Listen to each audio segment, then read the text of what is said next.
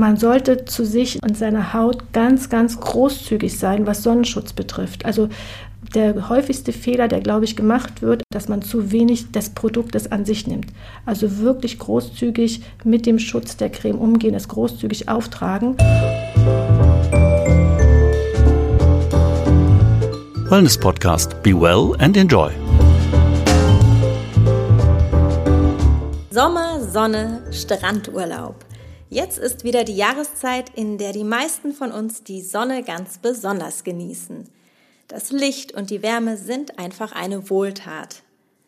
Die Sonne kann allerdings auch ganz schönen Stress für unsere Haut bedeuten. Deshalb spreche ich heute mit Rabea Logan über Sonnenschutz. Wann brauchen wir welchen? Was ist dabei wichtig? Und ich werde außerdem versuchen, Rabea den ein oder anderen Beauty-Tipp für den Sommer zu entlocken. Rabea, erst einmal schön, dass du da bist. Ja, vielen Dank, Liebe. Ich freue mich sehr. Für alle, die unsere letzte gemeinsame Folge nicht gehört haben, Rabea ist Director Education and Training bei Barbour. Das Familienunternehmen entwickelt und produziert seit mehr als 60 Jahren professionelle Kosmetik in Deutschland in Aachen. Ja, Sonnenschutz. Ich denke, die allermeisten Menschen wissen inzwischen, dass dieser wichtig ist dass zu viel Sonne unsere Haut schadet, sie altern lässt und schlimmstenfalls sogar zu Hautkrebs führen kann. Das hört sich alles ziemlich dramatisch an. Jetzt ist es ja aber auch wiederum nicht so, dass die Sonne der totale Feind unserer Haut ist. Rabea, kannst du diesen Gegensatz kurz erklären? Ja, gerne. Es ist ja so, man hat immer zwei Seiten einer Medaille. Und natürlich, Sonne bedeutet auch Leben. Und wir sehen das ja alle jetzt selber auch. Ne? Die Sonne kommt raus, der Sommer steht vor der Tür und wir fühlen uns einfach wohler. Man hat auch den Eindruck, dass man selber mehr Energie hat und so ist das auch. Also Sonnenlicht gibt natürlich dem Körper auch Energie und wir brauchen auch die Sonne. Denn ein lebenswichtiges Vitamin, was wir haben, Vitamin D, kann praktisch die Haut nur bilden oder kann der Körper nur bilden mit Hilfe der Sonne. Braucht auch noch ein bisschen Kalzium in der Haut, das darf man nicht vergessen. Aber wir brauchen für die Bildung von Vitamin D bei unserem Körper, das übrigens essentiell ist für unseren Körper, weil es nicht selber bilden kann, brauchen wir die Sonne. Und wir brauchen es auch für die Seele und fürs Wohlbefinden. Das ist erstmal die positive Lanze, die ich für die liebe Sonne brechen möchte. Aber vieles ist ja nur in Maßen gut und so geht es mit der Sonne auch.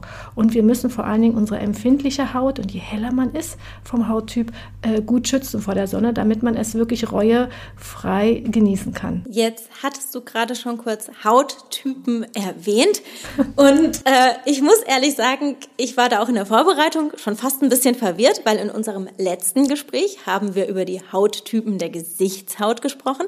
Jetzt beim Sonnenschutz sind wir wieder bei Hauttypen, aber ich glaube, das sind andere. Genau. Die Sonnenhauttypen sind praktisch verschiedene Typen, die man einteilt nach Zahlen 1, 2, 3, 4, 5. Und bei uns hier im deutschsprachigen Raum ist es so, dass wir oft den Hauttyp 1 bis 3 haben. Das heißt, 1 ist wirklich ein ganz, ganz heller Typ. Skandinavisch sagt man auch, also der bräunt kaum, kriegt sehr schnell Hautverbrennungen, also Sonnenbrand und manchmal auch Sommersprossen. Der Hauttyp 2, liebe Wiebke, der sitzt mir jetzt gegenüber, das bist nämlich du. Jetzt habe ich nämlich wieder was von dir verraten. Ja, ich bekomme hier nebenher eine Beratung. Das ist super. Und das Tolle ist, dass wir beide der Hauttyp 2 sind. Und die bräunen ganz, ganz, ganz wenig, kriegen auch eher Sommersprossen. Und da ist natürlich die Gefahr der Verbrennung auch da. Und je mehr man höher geht in diesen sogenannten Zahlen, je dunkler ist man. Über den mediterranen Typ bis zu dem ganz, ganz dunklen Typ. Und je dunkler man ist, umso weniger Gefahren hat man, weil die Haut einen Eigenschutz hat. Und zwar gibt es die kleinen Melanozyten in der Haut, das hört sich jetzt wieder sehr fachlich an, also es sind so die kleinen Zellen in der Haut, die unseren Farbstoff, unseren Hautfarbstoff bilden. Und was ganz interessant ist, jeder Mensch hat die gleiche Anzahl dieser kleinen Farbzellen, nur bei manchen Typen, Sonnenhauttypen, schlafen die einfach ein Leben lang, so wie bei uns beiden, da schlafen einige. Und bei manchen sind alle hellwach und je brauner wird man oder ist man. Na toll, wir haben also so Schlafmützen bei uns in der Haut. Ja. das heißt, jetzt, wenn ich ein sehr heller Hauttyp bin, eins oder zwei, brauche ich dementsprechend mehr Sonnenschutz. Genau. Jetzt haben wir, wenn wir über Sonnenschutz sprechen oder den auch kaufen, meistens so verschiedene Bezeichnungen. Da steht mal SPF SPF, dann steht da wieder LSF. Was bedeutet das denn alles? SPF und LSF ist das gleiche. Das eine ist der Sun Protectant Factor und der andere ist der Lichtschutzfaktor. Ist einmal Deutsch und einmal Englisch. Und früher stand ganz oft noch LSF drauf, das ist der deutsche, die deutsche Abkürzung, aber mittlerweile, glaube ich, steht überall SPF, also Sun Protection Factor drauf ist nur die englische, der englische Titel. Okay, jetzt habe ich gelesen, dass es kürzlich eine Umfrage gab, dass es ganz vielen Menschen gar nicht klar ist, was dieser Lichtschutzfaktor oder eben Sun Protection Factor eigentlich aussagt. Also was bedeutet das denn jetzt zum Beispiel, wenn da drauf steht 30? Also 30 multipliziert praktisch den Eigenschutz vor der Sonne deiner Haut. Also wenn ich wieder über den Lichtschutzhauttyp 2 spreche, wie bei dir und mir, können wir ungefähr 10 Minuten lang ungeschützt in der Sonne bleiben, ohne Schäden bis hin zu Verbrennung zu bekommen. Und wenn du den Lichtschutzfaktor 30 aufträgst, machst du dann mal 30. Und daher, umso höher der Lichtschutzfaktor, umso besser, weil du halt nicht nur die Stärke des Lichtschutzfaktors erhöhst, sondern eben auch die Länge. Wie ist das denn jetzt grundsätzlich? Bei Sonnenschutz, da denkt man ja doch oft an den Sommer. Es gibt aber auch immer wieder die Empfehlung, dass man nicht nur in den heißen Monaten auf Sonnenschutz achten sollte. Wie siehst du das?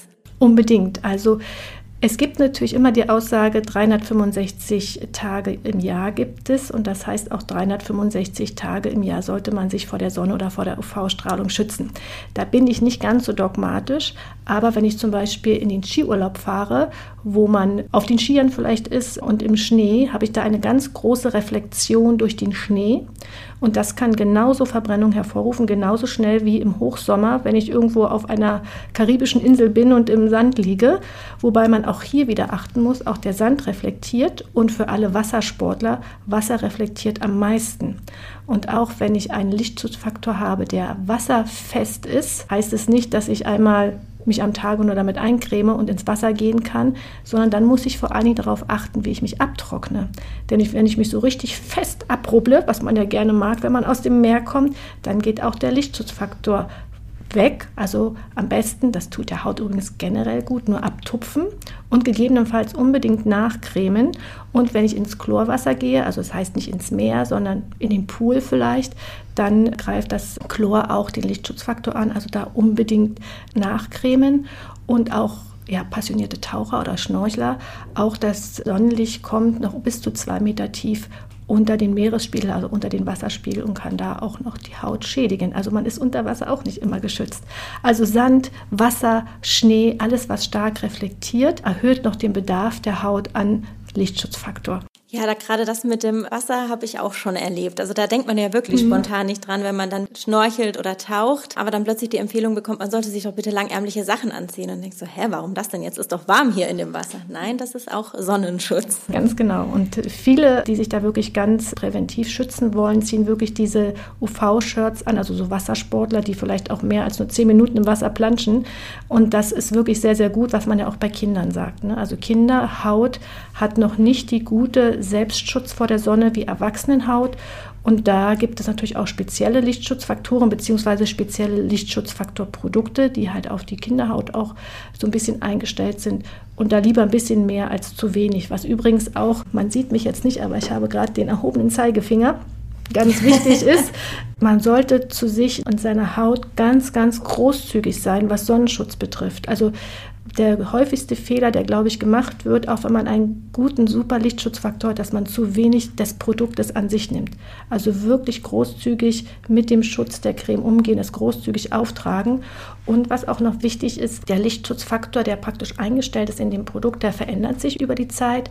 Das heißt, nach einer Saison, sei es jetzt Winter oder Sommer, sollte der Lichtschutzfaktor dann auch weggetan werden und nicht für den nächsten Sommer oder nächsten Winter aufgehoben werden. Jetzt hast du so viele Themen schon in einer Antwort abgedeckt, die ich für meine nächsten fünf Fragen hatte.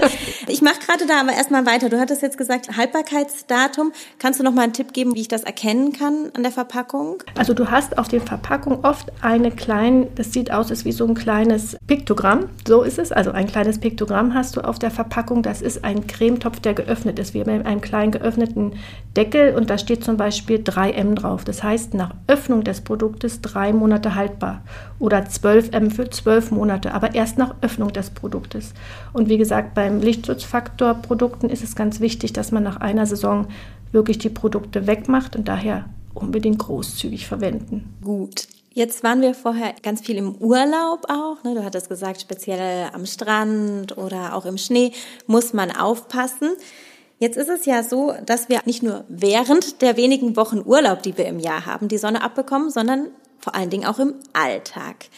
Wenn ich jetzt einen Tag wie heute habe, es scheint zwar die Sonne, aber ich bin heute Morgen mit dem Zug gefahren, ich sitze jetzt fast den ganzen Tag im Büro, brauche ich dann trotzdem Sonnenschutz? Also dann, wenn du jetzt länger draußen bist und vor allem deine Gesichtshaut, ne, man hatte normal jetzt die Tagesgarderobe an, deine Gesichtshaut schützt dann schon, dann brauchst du vielleicht nicht gleich einen Lichtschutzfaktor 50 oder 70, dann reicht auch ein 30er aus. Und es gibt auch schon viele Pflegeprodukte bzw. Make-up-Produkte, die schon einen Lichtschutzfaktor enthalten.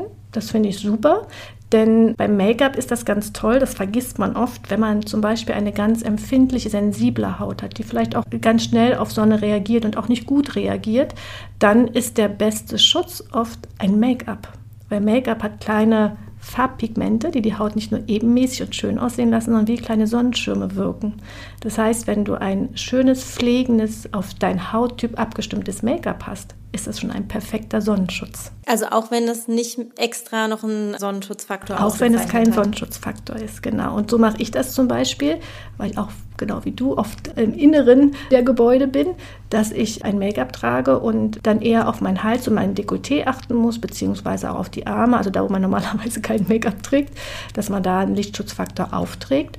Und einige vielleicht von unseren Hörerinnen haben auch eine Tagescreme oder eine 24-Stunden-Creme mit einem Lichtschutzfaktor. Und da würde ich nur aufpassen, ein Lichtschutzfaktor ist für die Sonne, das Licht geeignet und nicht für die Nacht. Und ein Lichtschutzfaktor ist ja auch ein immer ein Inhalt eines Pflegeproduktes, was nur dann getragen werden sollte oder genutzt werden sollte, wenn man es wirklich braucht. Und normalerweise braucht man keinen Lichtschutzfaktor in der Nacht. Und daher würde ich dann nachts eher ein Produkt empfehlen, was keinen Lichtschutzfaktor hat. Das ist ein guter Hinweis, wenn man nicht unter der Sonne schläft.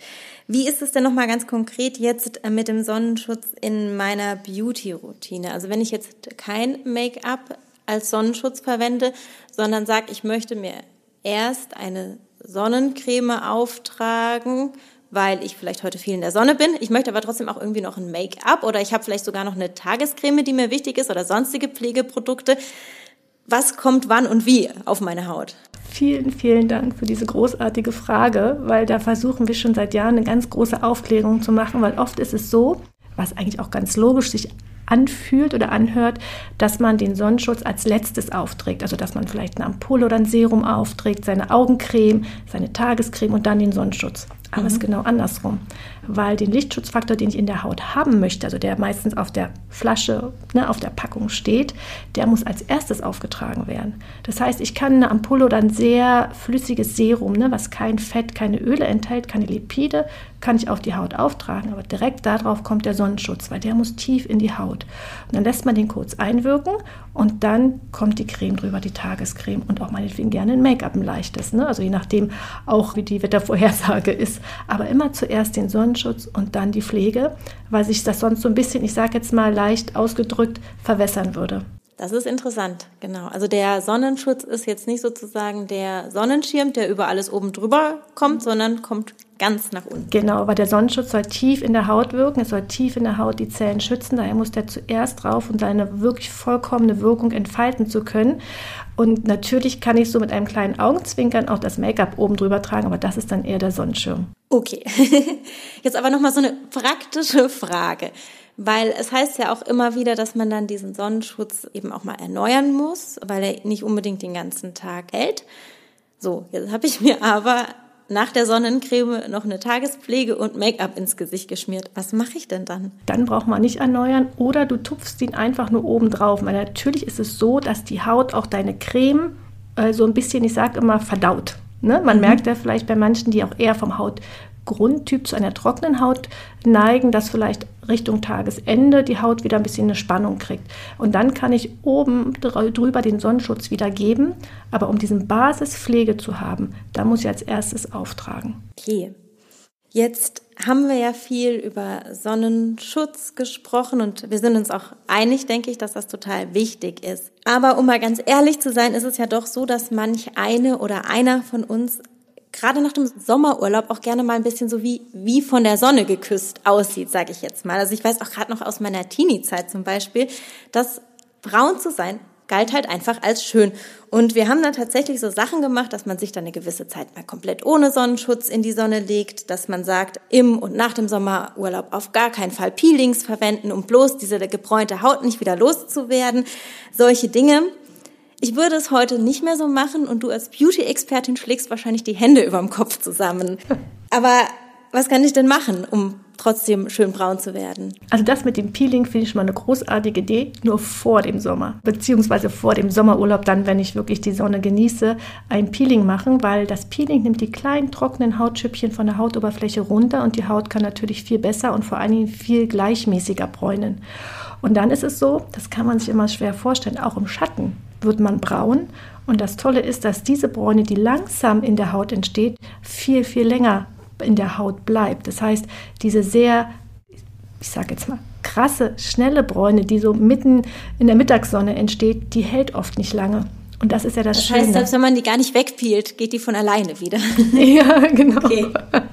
Und was wichtig ist, dass man sich wirklich jeden Abend eincremt. Gerne mit was Leichten, was viel Feuchtigkeit gibt, aber das hält auch die Bräune in der Haut. Wenn die Haut sehr trocken ist, sehr schuppig wird, geht natürlich auch die Bräune schnell weg. Das heißt, erst ein Peeling, dann die Sonne und dann die Pflege.